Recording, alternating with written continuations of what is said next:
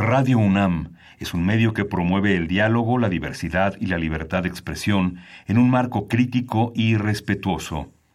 Los comentarios expresados a lo largo de su programación reflejan la opinión de quien los emite, mas no de la radiodifusora. Momento económico. Radio UNAM y el Instituto de Investigaciones Económicas presenta Momento económico. Un espacio para charlar sobre temas económicos que le interesan a usted. Acompáñenos.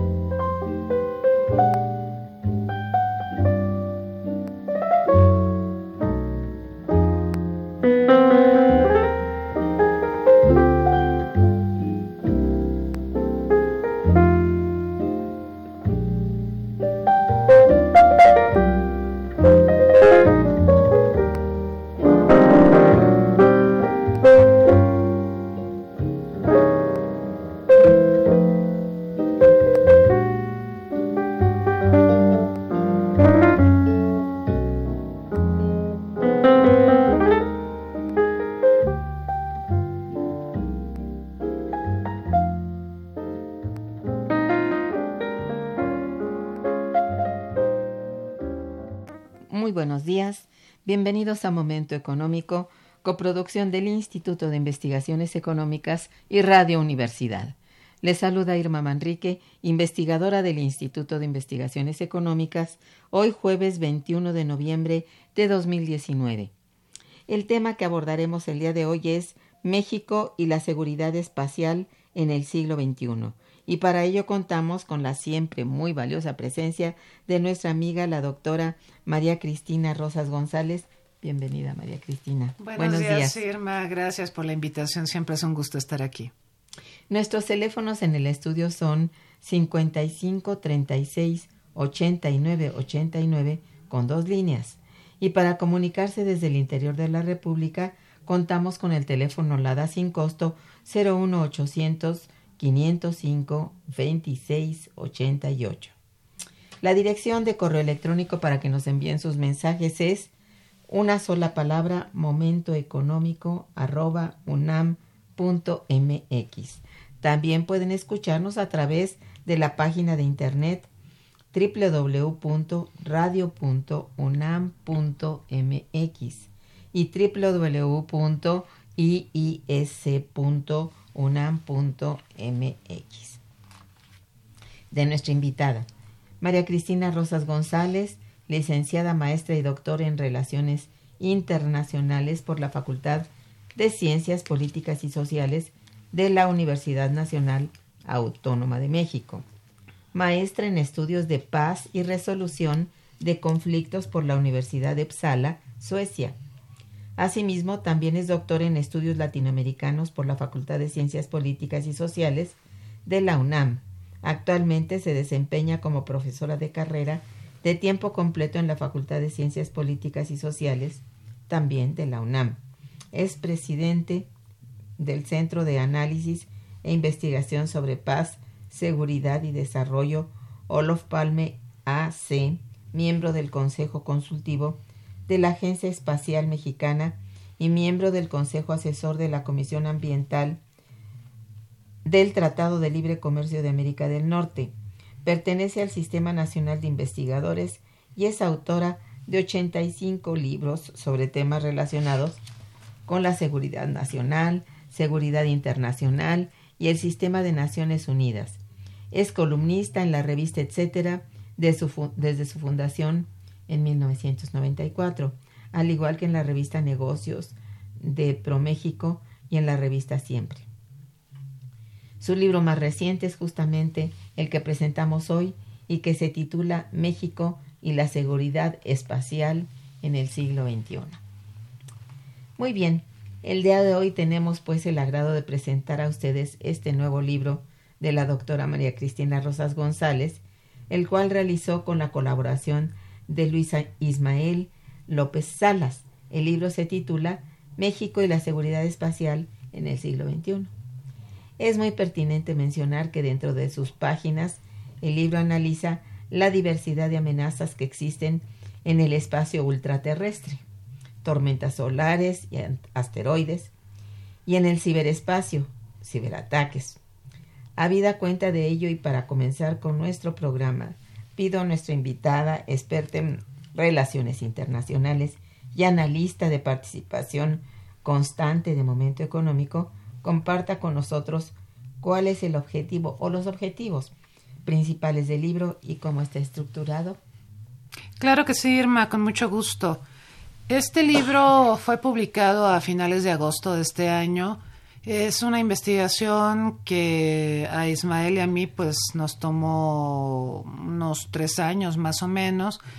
Eh, es un tema que ambos hemos trabajado. El caso de Ismael pues eh, desde su tesis de licenciatura, donde analizó las agencias espaciales de las grandes potencias, y en la maestría, donde abordó la problemática de seguridad espacial, empezamos a intercambiar algunas ideas respecto a la pertinencia de esta obra. Esta obra es pionera en México porque el tema, desafortunadamente, mucha gente cree que solo es relevante para potencias espaciales como Estados Unidos o Rusia o la Unión Europea. Sin embargo, en realidad, eh, gran parte de las actividades que realizamos en la Tierra, hablo de actividades económicas, actividades financieras o incluso actividades que están muy conectadas con el día a día, como puede ser el acceso a servicios de salud, como puede ser eh, la agricultura, la meteorología, etcétera, dependen de eh, que haya un ambiente espacial sostenible. En este sentido, pues el tema es seguridad espacial, al que se aboca el libro, y cómo eh, este tópico es relevante para México. en el libro insistimos mucho que pues en realidad eh, hay un montón de países que no son las grandes potencias espaciales, pero que están teniendo acceso al espacio, porque el acceso al espacio se ha democratizado gracias a los avances científicos y tecnológicos. Y evidentemente esto también plantea retos, por ejemplo, a la normatividad que existe sobre el acceso al espacio exterior. La normatividad se acuñó pues entre los años 60 y 1979. Desde entonces para acá no ha habido la voluntad política de la comunidad internacional para crear tratados jurídicamente vinculantes. Y el problema es que esa normatividad, que son cinco tratados jurídicamente vinculantes suscritos, como decía, entre los 60 y los 70, básicamente aplican a estados, pero en el momento actual no solo son los estados los que acceden al espacio, sino que tenemos a compañías privadas, tenemos a individuos, eh, tenemos un montón de actividades eh, por parte de universidades, centros de investigación, en fin, y eh, esto pues ha complejizado mucho la normatividad. Es necesario actualizarla, es necesario crear nuevos códigos para, por ejemplo, normar lo que es el turismo espacial, los funerales espaciales.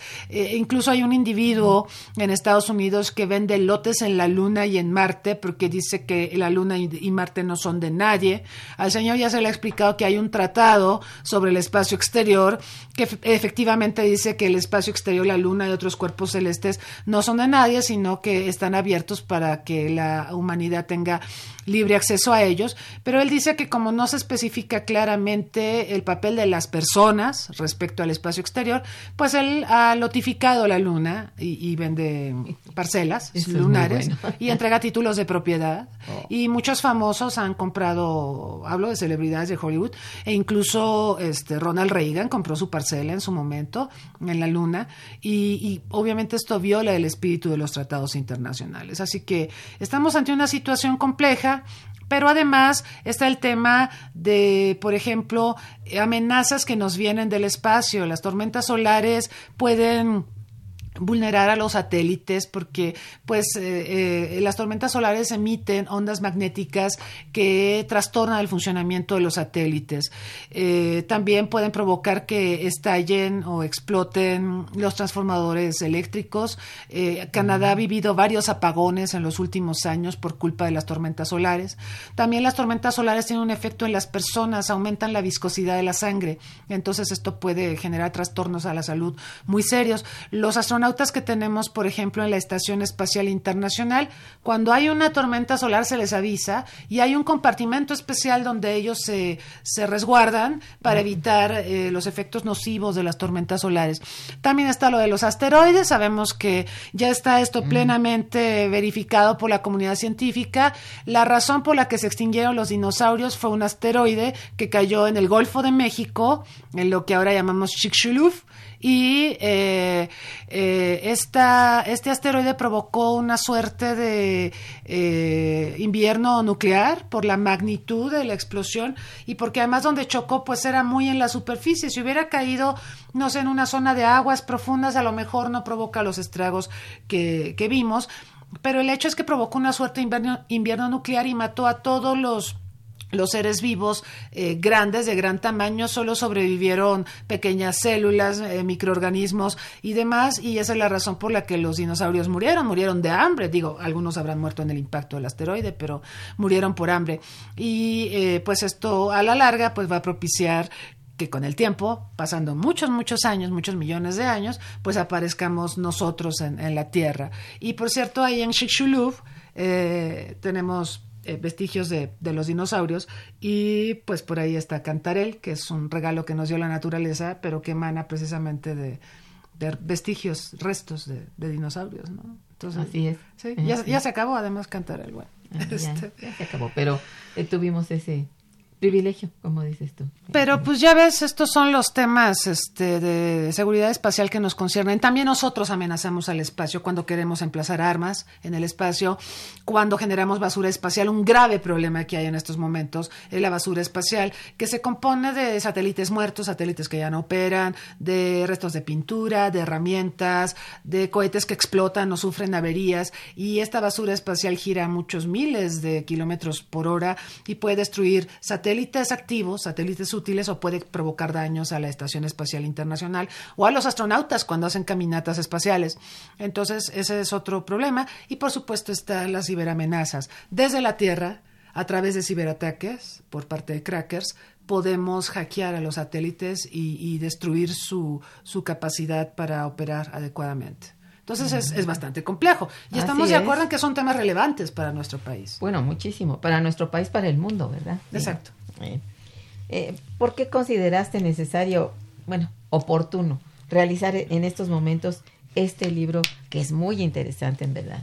Bueno, yo creo que se dio la feliz coincidencia, no lo habíamos planeado así, pero este año se conmemoraron 50 de la llegada del hombre a la luna y hubo varios eventos alusivos eh, donde pues eh, todos analizábamos lo, prodigioso que fue hace cinco décadas con los recursos tecnológicos de entonces, que son o, eran muy inferiores a los que tenemos en la actualidad. Que Neil Armstrong, eh, Collins y Aldrin pudieran llegar a, la Luna. no sin grandes problemas, hubo astronautas que los antecedieron, hubo accidentes fatales, como sabemos. Estados Unidos le ganó la carrera espacial para la Luna a la Unión Soviética, pero la Unión Soviética fue la pionera. Yo, yo siempre pienso que sin la Unión Soviética ni siquiera estaríamos hablando de, estos temas, porque quien inaugura la incursión al espacio es la Unión Soviética con el Sputnik en 1957. Cierto. Y la Unión Soviética es quien pone en órbita al primer ser vivo, a la perra Laika, en el Sputnik 2. Y la Unión Soviética es la que pone en órbita al primer ser humano, a Yuri Gagarin y la Unión Soviética es quien pone también en órbita a la primera mujer. Entonces, eh, es pionera. Sin embargo, entendemos que pues eran los tiempos de la Guerra Fría y había una competencia frenética con Estados Unidos y Estados Unidos iba de fracaso en fracaso hasta que se propuso ya no seguir en la línea soviética de colocar artefactos en el espacio, ni mucho menos, sino de poner a, seres humanos en la Luna y lo logró. ¿sí? La Unión Soviética lo intentó, pero, pero fracasó en en un par de intentos. Y entonces Estados Unidos pues tiene el, registro de haber sido el primero en llegar a la Luna. eh, a un costo material inmenso. No hablemos del costo humano, que fue verdaderamente impresionante. El costo financiero del programa Apolo pues fue, fue muy, muy alto. Eh, Estados Unidos estuvo dispuesto a, sufragarlo. Pero lo cierto es que a 50 años de distancia estamos reflexionando sobre todo eso y también sobre la situación en la que nos encontramos. Estamos en un momento, Irma, donde hemos depredado a, nuestro planeta, hemos saqueado sus recursos y ahora tenemos a compañías privadas y a Luxemburgo, al país Luxemburgo, que están muy interesados en buscar minerales que escasean en la Tierra, buscarlos en los asteroides. Hay una serie de iniciativas en materia de minería espacial que pues a, mí eh, francamente me, me provoca te soy franca, esta tristeza, ¿sí? Ver cómo hemos depredado aquí, se nos están acabando las cosas y ahora vamos a otros lugares a, depredar. Es como aquella historia de la guerra de los mundos de H.G. Wells, cuando llegan los marcianos a depredar nuestro planeta, porque ellos venían de, de haber depredado otros planetas y, así somos nosotros, así es el ser humano. Entonces ahorita estamos hablando de minería espacial, de turismo espacial, de un montón de actividades económicas en el espacio y vamos a terminar depredando el espacio. Ya lo estamos haciendo con la basura espacial. Entonces, eh, estas son algunas de las motivaciones para hacer el libro en este momento. Yo creo que, que además de los 50 años de la llegada del hombre a la luna, estamos en una circunstancia donde tenemos que pensar en preservar todos aquellos, eh, ¿cómo se llama? Los global commons, ¿sí? De, de los cuales el espacio es uno de ellos, para el beneficio de la humanidad y para las generaciones futuras. Realmente estamos devastando demasiado y ya vamos ya fuera del planeta a hacer lo mismo tremendo. Es terrible, sí. Bueno, ¿y qué es en sí la seguridad espacial? Y bueno, ¿y qué significa para México, sobre todo a futuro? Seguridad espacial es un concepto que aplica en dos direcciones. Pueden ser, como refería hace un rato, que tengamos una tormenta solar que afecta obviamente a los activos de los estados eh, o de las empresas privadas en el espacio, como los satélites o la propia Estación Espacial Internacional. Pueden ser también este, la basura espacial, pueden ser también los asteroides. Esas son amenazas que nos vienen del espacio para acá.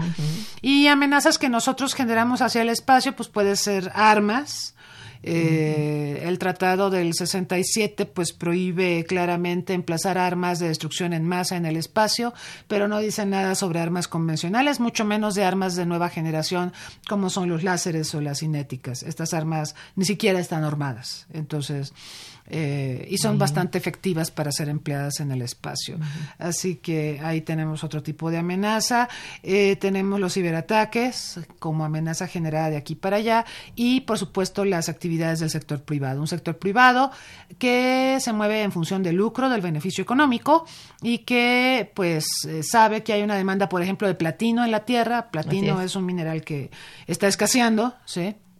Y se ha detectado que en los asteroides abunda. Entonces, eh, están dirigiendo su atención a la minería espacial, con todos los peligros que esto entraña. Tú sabes, Irma, que la minería es una de las actividades más contaminantes en la Tierra que consume muchos recursos de agua. Sobre todo agua, sí. Y, depreda el entorno natural. Yo no creo que la minería espacial vaya a ser diferente. Yo creo que vamos a depredar todavía más el espacio a través de las Y con resultados que todavía no sabemos qué. Exacto. ¿Hasta dónde pueden llegar? Claro, porque, por ejemplo, alguien estaba hablando de empezar a dragar en la Luna. Perdón, pero la Luna tiene una masa. La masa, la, la Luna como la conocemos con el tamaño y las dimensiones que posee, es responsable de las mareas, por ejemplo, en, la Tierra. ¿sí?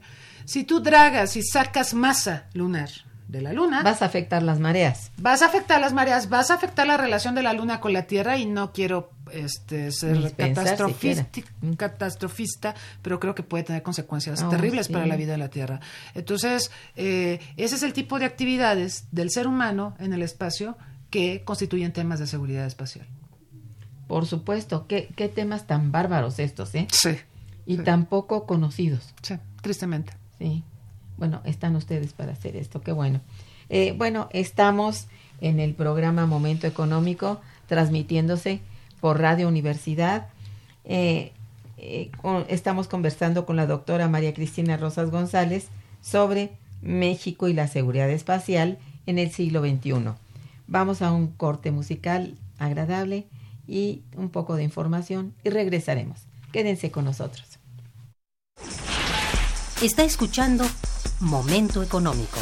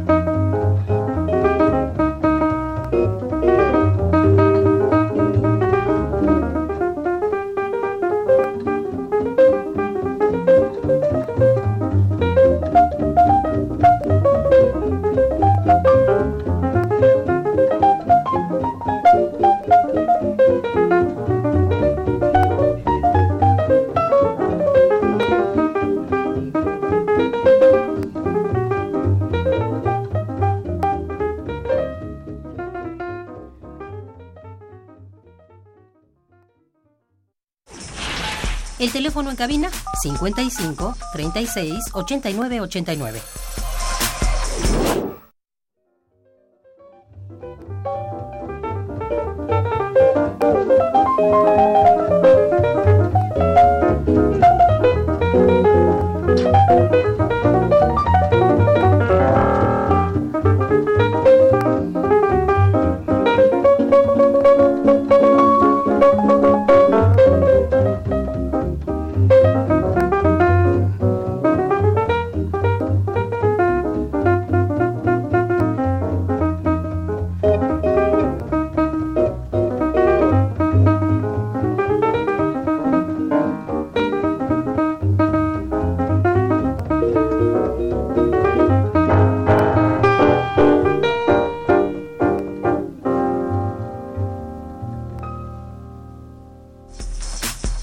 Continuamos en Momento Económico. Muy bien, antes de otra cosa quisiera eh, decir a ustedes que tenemos como siempre una trivia que nos propone la doctora Rosas, este, a través de la cual ustedes contestarán y se les obsequiará un libro precisamente de México y la seguridad espacial en el siglo XXI. Así es. Bueno, entonces va la primera. Va la primera. Quienes eh, respondan acertadamente, eh, pues se llevan el libro. Bueno, eh, la pregunta es, diga el nombre del primer astronauta mexicano-estadounidense que llegó al espacio. Muy bien, ahí se las dejamos. por lo pronto, ¿cuáles son las principales consecuencias que implica el mal uso del espacio exterior? Las principales, digamos, ya sabemos que eso tendrá impacto. ¿Cuáles? Yo creo que la principal, sí, la principal sería la basura espacial. Porque, bueno, em, en el libro nosotros mostramos imágenes eh, dramatizadas, si tú quieres, de cómo era el espacio en el año 57, cuando la Unión Soviética puso en órbita el primer Sputnik. Y bueno, el espacio estaba limpiecito, por así decirlo. Pero hacia finales del siglo pasado había ya demasiados elementos contaminantes, decíamos partículas de pintura, herramientas, satélites muertos, pedazos de cohetes, etcétera, que están orbitando alrededor de la Tierra a altas velocidades de miles de kilómetros y que pueden impactar contra la infraestructura útil, operativa que tenemos en estos momentos en el espacio. Y actualmente pues la situación es verdaderamente dramática porque decíamos hace un rato que el espacio se ha democratizado, eh, cada vez más países pueden acceder a él cada vez más personas también lo pueden hacer a través de, los gadgets, de un montón de tecnologías. Ahí tienes el caso de los drones, por ejemplo. Una persona puede eh, incursionar en el espacio aéreo con, drones. Ya tenemos algunas normas, que, eso está muy bien. Pero eh, hay países que se han incorporado recientemente al espacio y que son los que más están contaminando actualmente. Eh, hablo de la República Popular China, hablo de India, con el agravante que estos dos países, que rápidamente se han convertido en potencias espaciales, generan mucha basura espacial, pero aparte de todo ellos hacen ejercicios antisatelitales, por ejemplo, prueban armas espaciales yo supongo que con la intención de, persuadir, de disuadir a Estados Unidos, a Rusia y decirles, mira lo que yo tengo y mira lo que puedo hacer, mira lo que le puedo hacer a un satélite tuyo. Entonces China ha destruido con armas cinéticas, que son armas a alta velocidad, no son nucleares, no son biológicas, no son químicas, son armas que se emplean a alta velocidad y que son sumamente precisas, ha destruido satélites. Pero cuando tú destruyes un satélite, es como cuando se cae el vaso se generan pues un montón de pedacitos de vidrio, partículas. Eh, que se quedan orbitado en la Tierra, porque digo, en el caso del vaso, pues agarras el este recogedor. El recogedor limpias y ya quedó. En el espacio no es así. En el espacio hay fuerzas gravitacionales, sí, que mantienen a los objetos en órbita y estos objetos, basura, están orbitando todo el tiempo. Y resulta que esta basura sí ha colisionado, o sea, no estamos hablando de que puede colisionar o es, es una posibilidad, no, ha colisionado con satélites útiles. Un satélite Blitz de Rusia fue golpeado por remanentes de un satélite que destruyó China con armas antisatelitales. Y oh. eh, bueno, esto ha ocurrido en varias ocasiones. Eh, este año en enero India también destruyó un satélite propio con armas espaciales. Eh, aparte del tema que a mí me parece grotesco, si lo vemos desde la óptica del desarme, de emplear armas en el espacio, lo cual ya es bastante escandaloso, lo más escandaloso adicionalmente es que estamos probando cómo destruir infraestructura útil, infraestructura de comunicaciones, ¿no? Por ejemplo, de países o de empresas. Entonces eso es, eso es gravísimo. Y aparte pues está el efecto de generar más basura en el espacio. Se ha ideado, se ha planteado cómo limpiar el espacio, cómo bajar toda esa basura. Fíjate que el tema de la basura espacial es fascinante porque aquí en la Tierra, en el planeta Tierra, en el Océano Pacífico, que es el océano más grande y que también eh, ha sido identificado como el que tiene las profundidades más profundas, valga la redundancia, es un cementerio, de naves espaciales. Muchas naves espaciales, la estación Mir, ¿te acuerdas de la estación Mir de la Unión Soviética?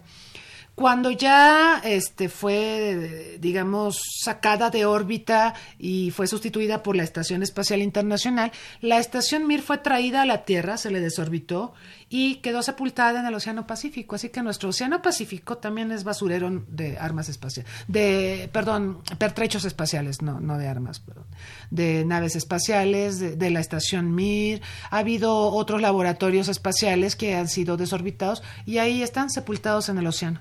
Qué barbaridad. Es que, bueno, no se sabe la dimensión, ¿eh? Es gravísimo, claro. yo, yo lo ignoraba y eso me parece muy, muy terrible, de verdad. ¿eh? No, claro, claro. el otro día me, depredar, ¿eh? me hablaban de que tenemos la isla de la basura en el Océano Pacífico por el tema de los plásticos. Sí, sí, por supuesto tenemos un problema muy grave con los plásticos y, y la contaminación de los océanos por plásticos, pero tenemos contaminación del Océano Pacífico por basura espacial. Digo, aparte de... Ajá. bueno, es que es inconcebible, de veras. Ah, llegamos a extremos. Te digo que somos una especie de predador. ¿sí? Y ahorita estamos discutiendo cómo llegamos a Marte y, y hay quien dice, qué bonito, llegaremos a Marte alguna vez, qué emoción. Y será un empezar de nuevo. No va a ser empezar de nuevo, Irma. Vamos a depredarlo como hemos depredado nuestro planeta. Claro. es la historia de la humanidad. Nada más que... Es, es consustancial al ser humano. Sí, y sobre todo en este sistema capitalista que hace de los recursos naturales un elemento constitutivo básico del proceso de acumulación del capital. Quien no haya identificado eso no va a entender la problemática ambiental Sí. en la que nos encontramos. El sistema capitalista es depredador porque requiere depredar para garantizar el proceso de acumulación y expansión del capital. Así es. De, de crear a través la, primero la depredación y luego la creación. digamos Destruyes y creas, fíjate. Sí. Ay, Dios. Bien. Bueno, ¿qué posición ocupa México actualmente en esto de la carrera espacial? ¿Tiene algún lugar? Sí, por supuesto. Fíjate que es muy interesante y contamos esa historia en el libro, porque cuando la Unión Soviética puso en órbita el, el primer Sputnik, acá en México ya algunas universidades y algunas personas estaban empezando a probar cohetes. En San Luis Potosí ya estaban probando cohetes espaciales, ¿no? Ah. Sí, muy cercano en tiempos a lo que hizo la URSS. Y luego aparece la Comisión del Espacio Exterior. Esta comisión la creó el gobierno mexicano pues para explorar las posibilidades que le ofrece al- el espacio al desarrollo nacional. Y luego vinieron acontecimientos extremadamente importantes que ca- catapultaron al tema espacial en el centro de la atención de México de nuestras autoridades y Sí, de la sí. sociedad. Hablo de los Juegos Olímpicos del 68, Juegos Olímpicos que México buscó y buscó y buscó ante el Comité Olímpico Internacional y nos los nos, no- nos negaban la, se- la- hacerlos La por la altitud de la Ciudad de México, Ah. porque decían que esto iba a afectar mucho a los atletas. Al final México logró venderle al COI que podíamos organizar las Olimpiadas y que eh, iba a dar facilidades especiales para que la gente se adaptara y, todo esto. Y se organizaron las Olimpiadas. Las Olimpiadas del 68, pues son las primeras que son televisadas en vivo y en directo. Antes se habían hecho como que transmisiones, pero a destiempo, no en tiempo real. Para hacer estas transmisiones se requería que México tuviera infraestructura satelital. Entonces, recordarás que en Tulancingo tenemos unas antenas. Esas antenas Sí, de, las, de la estación de Tulancingo, Tulancingo 1 y Tulancingo 2 son antenas de transmisión. Eh, fueron construidas precisamente para que México pudiera enviar las señales de, de los Juegos Olímpicos al mundo. También eh, rentamos satélites a una empresa privada para mandar las señales y esto fue un hito, un hito en, en el mundo, pero también es un hito en México. El otro hecho muy relevante fue el Mundial de Fútbol del año 70.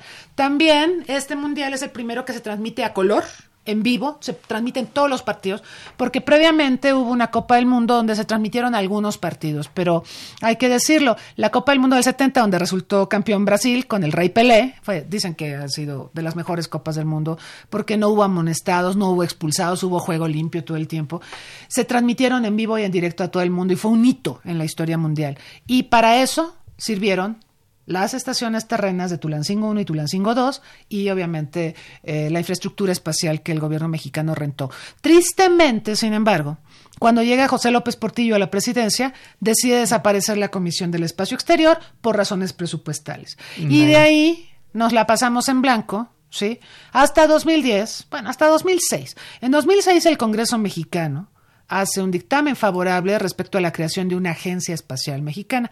De todas formas, ellos lo apro- aprueban en 2006 y la agencia espacial mexicana nace en 2010. Y de todas maneras no le dan dinero, ¿sí? Sino hasta 2013. Pero bueno, digamos, tenemos una agencia espacial mexicana. Con Está 100 allí. ahí está con sus 100 millones de pesos. No le han dado más presupuesto al paso del tiempo. Me parece una tontería eso. Las agencias requieren dinero, ¿sí? Pregúntale a la NASA y ve lo que hace la NASA. Pues ¿no? sí. O pregúntale a Roscosmos y ve lo que hace Roscosmos en Y no se le da la importancia debida No, a no. esto. sí. Y ve lo que está haciendo China en el espacio exterior, ve lo que está haciendo India, India llamando una sonda a Saturno. Es el único país del mundo que tiene una sonda en Saturno. Sí. Este, Bueno. ¿Por qué? Porque hay una concepción de que es importante, de que hay que hacerlo, y hay una visión de Estado de la importancia de, de acceder al no espacio. se le da la relevancia debida a esto. No, no, no, este, pero bueno, tenemos nuestra agencia espacial muy mermada financieramente, pero hace grandes cosas a pesar de su limitado presupuesto, porque tiene un talento humano realmente muy activo, eh, Ah, utiliza, por ejemplo, programas del CONACYT para financiar proyectos y demás. Tiene una actividad eh, muy importante con universidades, hay un montón de eventos. Nosotros hemos desarrollado actividades académicas con ellos, este, y ellos son muy proactivos en este sentido. Entonces, a veces yo creo que la creatividad puede ayudar a superar el tema presupuestal, aunque yo insistiría, pues la agencia necesita dinero, sí. evidentemente. Digo, sí, hay creatividad y todo, pero ¿cómo le das, este, vaya, espacio a esa creatividad? Claro. Muy bien. Este, bueno, ¿qué cantidad de recursos económicos invierte México? Ah, bueno, ya dijiste ahí, solo 100 millones. La agencia 100 millones, pero acuérdate que eh, tenemos varios actores que son importantes en el, ter- en el tema espacial en México, las universidades, por un lado, y también el sector aeronáutico que opera en México. México, sí tenemos que decirlo, Irma, y tú lo sabes, el sector aeronáutico es un gran receptor de inversión extranjera. De hecho, es de las pocas inversiones que crece de manera exponencial en nuestro país. Todos los grandes fabricantes de productos espaciales, trátese de Airbus, trátese de Boeing, este, todas estas, McDonnell Douglas, todas, todas, todas manufacturan en México. Es más, el cableado de los aviones Airbus, que es un tema bien delicado, los cables que hacen que el avión funcione, se hace enteramente en México. Lo hacen ingenieros mexicanos.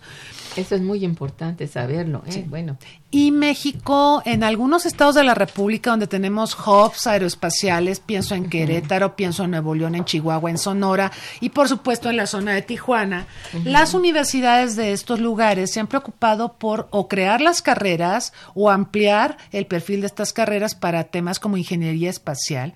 Entonces, se han ido especializando en el recurso humano que te están pidiendo las corporaciones y eso también ha redundado en generar capital humano para una actividad que o sea, las perspectivas que tenemos del sector espacial, con todo lo que estamos comentando de acceso al espacio por parte del sector privado y está gubernamental, preparándose. Sí, este, entonces va a haber una demanda brutal de recursos humanos y México los está preparando y está teniendo éxitos que yo creo que es muy justo reconocer, ¿sí? Ah, Pero sería bueno que México tuviera como estado, no no no las empresas, o no solo las empresas, como Estado mexicano que tengamos una visión a futuro sobre el tema espacial, porque pues yo recuerdo al doctor Mendieta que acaba de terminar como, como director de la Agencia Espacial Mexicana. Él decía que en México hay talento suficiente para que hagamos satélites nosotros. Claro. Claro, hechos en México. Para no tener que estarle comprando, claro, es caro, pero tenemos el talento, tenemos el expertise, porque en la medida en que manufacturamos para las grandes empresas aeronáuticas eh, o aeroespaciales, hemos adquirido también eh, conocimientos muy importantes. Sí, Oye, que eso me parece fabuloso. Hay que poner atención. Sí. Un poquito de un pedacito de política pública pudiera ser este Así es. em, una gran cosa. Bueno, tenemos ya los tres primeros ganadores Bien. de este de la, la trivia, de la pregunta. De la primera pregunta. Sí. Blanca Rubio dice la respuesta es José Hernández. Es correcto. Bueno, sí, Blanca Rubio es nuestra amiga. José. Hernández, hijo de campesinos michoacanos que emigraron a Estados Unidos y él, él piscaba también a Estados Unidos, se dedicaba a actividades agrícolas. Pero luego entró a las universidades, empezó a capacitar y pues es, es, es un orgullo binacional, digamos, porque logró ir en una misión de la NASA al espacio. Qué bien. También Salvador Omaña, pues se lleva otro libro. Dice felicito al programa y a la invitada, muchas gracias. Y dice la respuesta es José Hernández. Bien. Sí. América Pineda también felicita a la invitada y Gracias. al programa y dice el nombre es José Hernández. Muy bien, aquí están los primeros. Los ganadores. primeros tres libros, todavía Así quedan es. dos. Todavía quedan dos, sí. A ver, bueno, aquí eh, Norma Esquivel, que felicita a la invitada y al programa, Gracias. dice, es un programa muy interesante, por supuesto que lo es. Muchas gracias. Eso es cierto. ¿Mm? Este, Guadalupe Martínez también te felicita muchísimo. Gracias. Y se agradece la veracidad con la que siempre se ha caracterizado el programa, sin restricción a las críticas. Felicidades. Eso, eso muy bien, ¿eh? Sí, así es, gracias. Estrellita marinera. Así es. Rosario Velázquez también felicita a la invitada. Muchísimo, Gracias. dice, felicito al programa. Gracias. Le manda un saludo muy afectuoso a la invitada y a la doctora Irma. Es un programa muy divertido. Ah, qué bueno, Sí. qué bueno que, que tengan esa percepción, qué bueno. Tratamos de hacerlo divertido. Eh, no, sí, y, y somos, somos muy Y divertidos. somos divertidos. No, sí, digo, nosotros Digo, nos divertimos mucho, pero... Bueno, eso es, que lo hacemos muy ameno. Sí. Sí. Sí. Bien, vamos a un puente musical y regresaremos. Quédense. Está escuchando Momento Económico por Radio UNAM.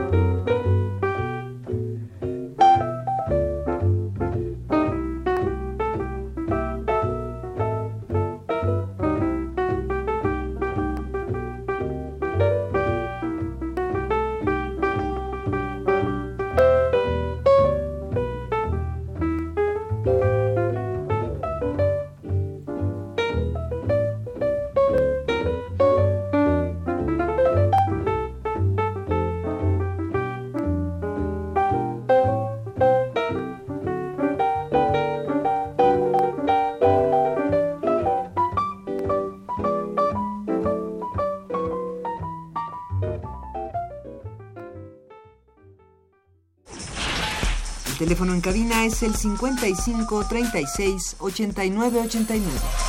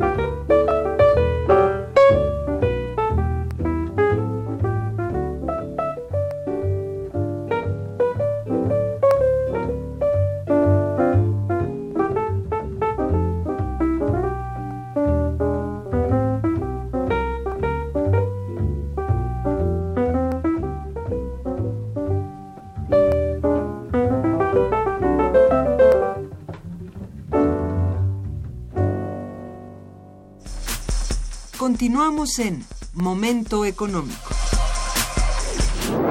Muy bien, dada el éxito de la trivia, la segunda pregunta de la trivia. Segunda pregunta para los dos libros que tenemos, al afortunado o afortunada persona que eh, nos responda a la siguiente pregunta. ¿Cuál es el nombre de la primera mujer que llegó al espacio? Eh, y luego les contamos una pequeña historia sobre esta mujer.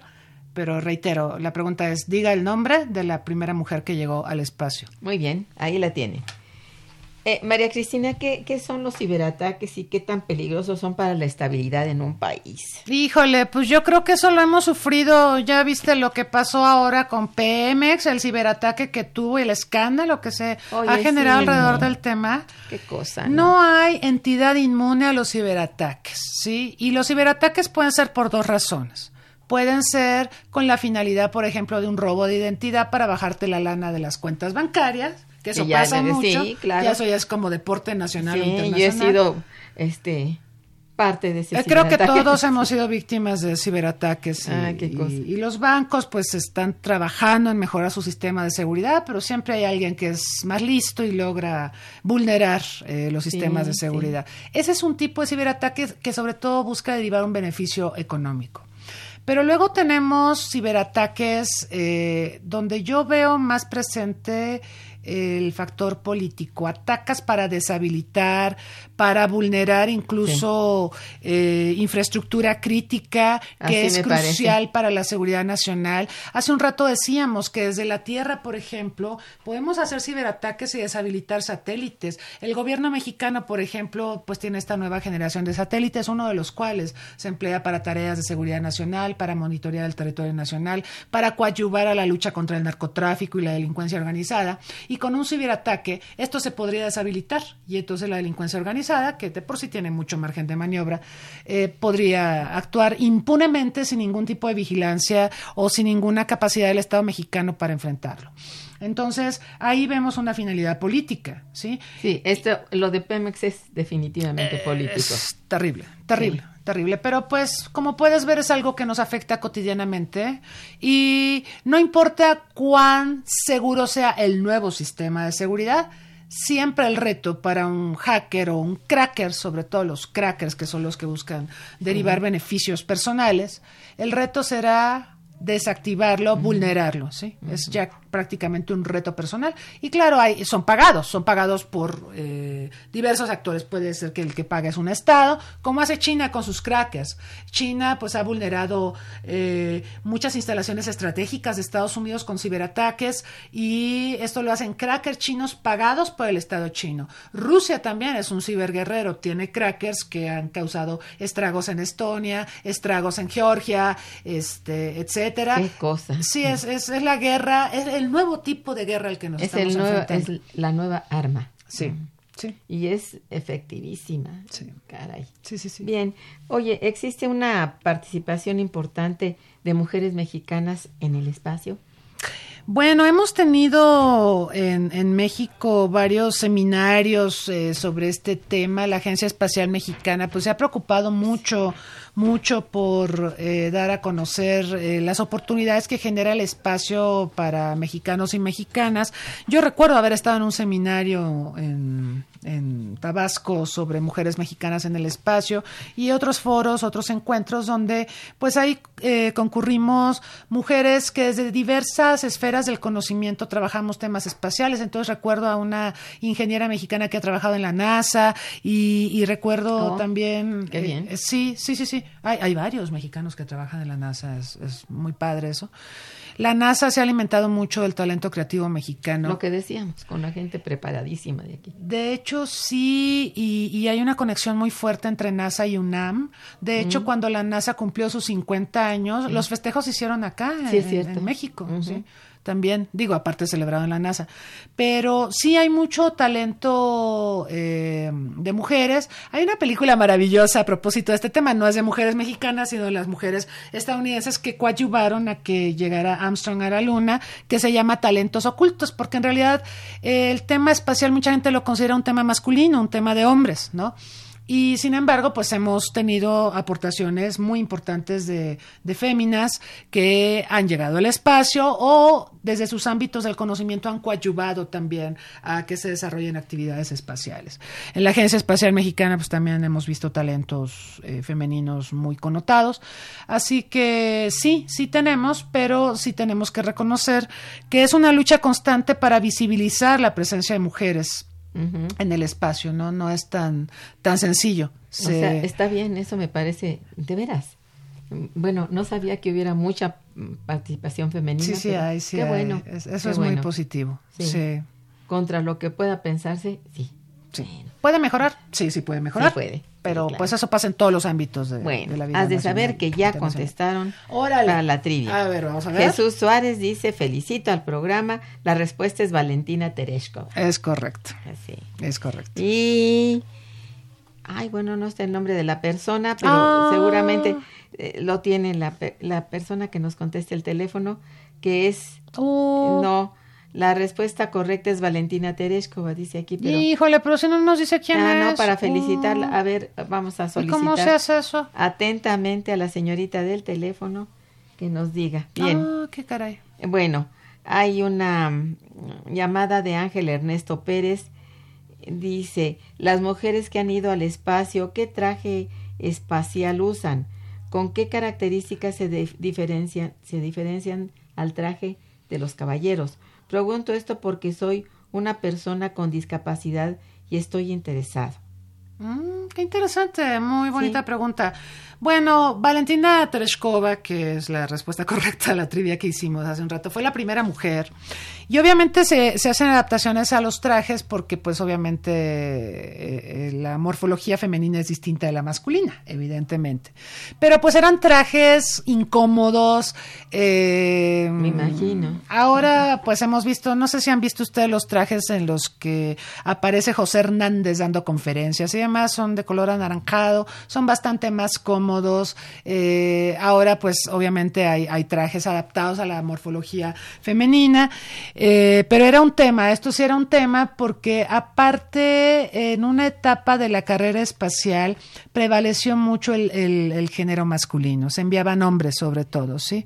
Valentina Tereshkova fue la primera mujer, por cierto, ella vive, ella es una mujer octogenaria, ella es parlamentaria de la Duma rusa, es considerada heroína de la Unión Soviética, ha recibido N, N cantidad de premios. Putin en su momento le ha entregado montones de distinciones, pero país al que ha ido ella, país donde la distinguen y la reconocen y nos da mucho gusto. Ella en alguna conferencia dijo que si se lograba en un tiempo relativamente corto que pudiéramos hacer eh, un viaje a Marte, que ella querría ir y ella es octogenaria, Irma. O sea, dice, yo sería voluntaria, yo querría ir, ya sé que es un viaje sin retorno, pero yo querría ir. Entonces eso habla del espíritu de esta mujer que es Pero realmente sin retorno puede que sí tenga retorno. No, claro, a futuro, pero no en las condiciones actuales. Ahora estamos en la parte explorativa y, y no todo Marte es colonizable, es la parte sur, sobre todo, la que sería apta para poner colonias, pero todavía estamos en una fase muy, muy primitiva para, para hablar de colonias. Hay que desarrollar la tecnología, el tema de los abastecimientos. Tenemos que avanzar mucho más. Y yo creo que el primer paso es la luna, es hacer a la luna como una especie de puente, como lugar de paso para poder continuar nuestros viajes a otros cuerpos celestes. Pero Valentina Tereshkova dijo, si se va a hacer y, y se quiere llevar colonias que no van a regresar porque no hay la infraestructura para traerlas de vuelta, yo voy. A mí me encantaría ir. Y, y me parece admirable esta mujer. es- Sí, ¿no? es- Qué mujer tan, de veras, tan especial. Este, y hay una cosa, Irma, ahorita estaba recordando a la primera estadounidense, a Sally Ride, fue la primera estadounidense en ir al espacio, después de muchos años de que solo iban hombres, ¿no? Creo que conocemos a los grandes nombres, John Glenn, por ejemplo, el Sí. propio Armstrong, los grandes nombres de las figuras que fueron al espacio por parte de Estados Unidos, pero Sally Ride, eh, pues fue mucho después. Y yo recuerdo que cuando dio la conferencia de prensa, cuando iba a ir al espacio, los medios tenían una actitud de rechazo porque es mujer, o era mujer, ella falleció lamentablemente. Este, y las preguntas eran del tono de, y cuando usted eh, eh, hace las prácticas que hacen los astronautas, ¿no se pone histérica cuando no sabe qué botón apretar? O sea, esas eran las preguntas. Ay, O sea, ay, ay. ay, sí. eh, en un tono francamente Misógino, eh, ¿no? sí, muy misógino. Entonces, eh, yo sí quisiera señalar que el espacio es un ámbito eh, que sí ha sido muy masculinizado, pero donde hay grandes aportaciones de mujeres y yo espero que la historia les haga justicia a todas estas mujeres, como se hizo esta película de talentos ocultos, que se hagan también libros y se haga mucha, que mucha se sepa mucho, mucho. que se y sepa Sobre todo los jóvenes. Que y las esto, empoderemos, que sepan, exacto, este tipo de información, porque porque el mundo se compone de hombres y mujeres, entonces yo creo que todas las actividades deben tener una participación de ambos, sí, y el espacio no tendría sí. por Por qué ser la excepción. claro, sí. Bueno, ya sabemos el nombre de la persona, de la otra persona que dijo la respuesta de Valentina Tereshkova fue Jorge Díaz. Ah, bien. Y felicita a la invitada y al programa. Gracias. Gracias. Gracias, don Jorge. Bueno, Jakes Quiroz felicita al Ah, programa. Jakes, hola Jakes. bueno, Sí. tú lo conoces. Sí. Eh, felicita al- el programa por abrir espacio a estos temas espaciales. sí, qué padre. Bien, Ambrosio Medina, también muchas felicidades a la invitada y al programa. Gracias. Dice, felicito el profesionalismo de la doctora Rosas. Ah. Sí, tienes toda la razón. claro, Gracias, sí. gracias. Bueno, este Francisco Gutiérrez también saluda a la doctora Rosas por la presentación de su libro y por su labor académica. Muchas gracias. Bueno, muy bien, muy bien. Muchas gracias. A ver, este, ya estamos con muy poco tiempo, sin embargo, te quiero pedir cuáles serían tus principales recomendaciones para el gobierno de México en materia de seguridad espacial. Es muy importante hablar de esto, que se escuche, que se sepa. Muy bien, bueno, eh, mejorar el financiamiento de la Agencia Espacial Mexicana, por supuesto, mejorar nuestra infraestructura satelital, ¿sí? Eh, coadyuvar a la formación de recursos humanos. eh, nos está ayudando mucho el interés que tiene el sector aeroespacial del mundo en México, porque además somos mano de obra barata, digo, sorry por decirlo, pero un ingeniero aeroespacial mexicano cuesta baratísimo a comparación de un ingeniero aeroespacial francés o estadounidense o canadiense. Entonces, saquémosle jugo a eso, ¿sí? No estoy diciendo que abaratemos nuestro trabajo. De hecho, ellos valoran nuestro trabajo, somos muy profesionales, muy competitivos. Y por supuesto, hay que empoderar estos temas. Yo creo que necesitamos difundir más ampliamente lo que es el espacio, la importancia que tiene para el quehacer cotidiano de las sociedades. Sí. Eh, no perder de vista esto, Claro. que es de, de veras, en el quehacer, cotidiano está presente cualquier evento de esta naturaleza. Claro. Estar ciertos de que está funcionando todo el universo, no somos nada más el, el corazoncito amado de aquí, de nosotros mismos, pues no, ¿verdad? Hay algo más allá que debemos conocerlo, debemos se- ser muy conscientes. Así Esto es. es. muy importante. Qué bueno que has realizado este libro. Te felicito Gracias. muchísimo, Gracias. María Cristina, de veras. Gracias. Como con casi todos tus libros, ¿no? Estoy feliz de que, te- te- que tengamos a una universitaria de tu talla. Muchas gracias. Muchas gracias a ti. Y bueno, eh, muchas gracias también a todos nuestros radioescuchas por su atención y participación, que vemos que es mucha. Muchas gracias. Estuvo en los controles técnicos.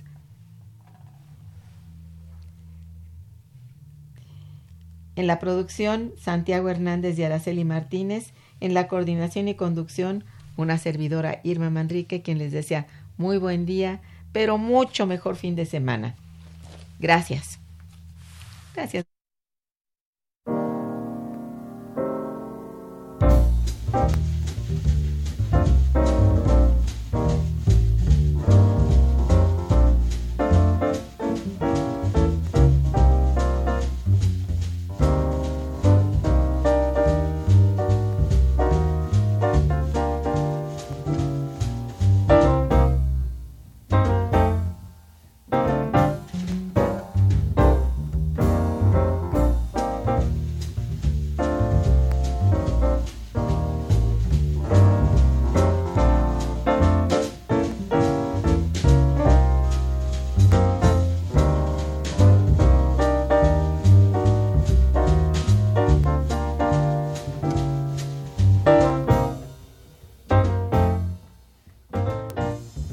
Quiero agradecer sensiblemente al operador técnico del nombre que me olvidé, Gerardo Zurrosa. Muchísimas gracias.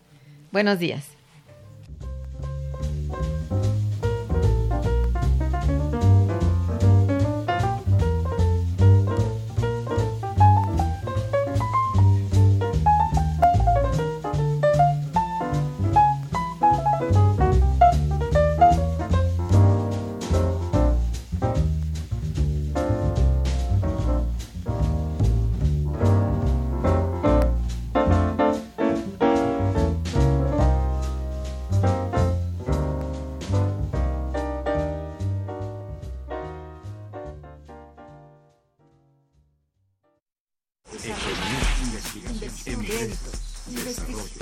Momento económico.